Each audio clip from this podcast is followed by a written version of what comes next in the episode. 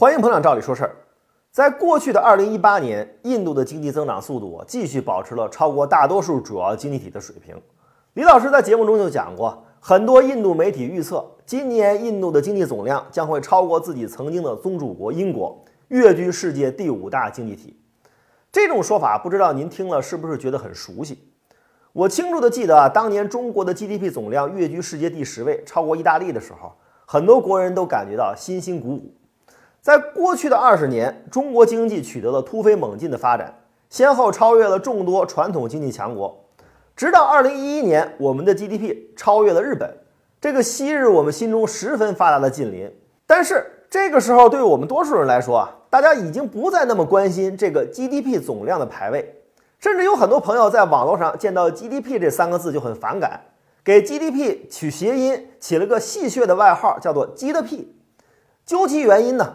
我们的经济从改革开放之初极度落后于世界发达国家，一路追赶，整个社会的经济发展水平取得了极大的进步。多数人从吃不饱穿不暖到了丰衣足食的小康生活。这个时候，人们的追求开始改变了，从对基本物质需求的追求，开始对有质量、有尊严的生活提出了要求。在吃饱穿暖这种基本物质需求的时候，大家眼里的 GDP 反映的是整个国家、整个社会的进步。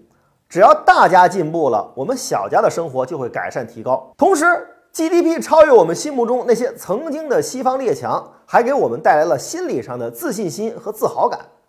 然而，当我们的 GDP 一路高歌猛进，人们的生活水平极大提高之后，人们的心态就变了。人的追求都是随着自己所处的环境在改变的。天天吃红烧肉的人不会再渴望吃红烧肉，可能更关心自己家人的医疗和教育。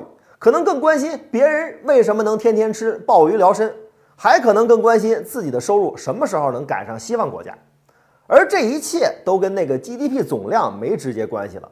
人们更关心的是 GDP 背后的东西。所以，如今在中国，媒体已经不再热衷于预测我们的 GDP 什么时候能够超过美国，跃居世界第一。这种报道即便写了，多数读者也都不屑一顾。这种看待 GDP 的心态上的变化，其实反映的是一个国家所处的不同发展阶段。今天的印度媒体还在为经济总量超越英国而感到欢欣鼓舞，而中国人已经把 GDP 抛在了一边，把注意力转向了经济发展的内涵和质量。这也许就是西方经济研究机构所说的中印二十年的差距吧。节目中呢提到了中国 GDP 在过去几十年里的排位变化，这反映了中国经济的腾飞。我们特别准备了一个视频，动态反映了这个变化的过程，非常生动直观。感兴趣的朋友，请到我们的微信公众号“照理说事”中回复“经济排位”四个字，我们把这个视频推送给您。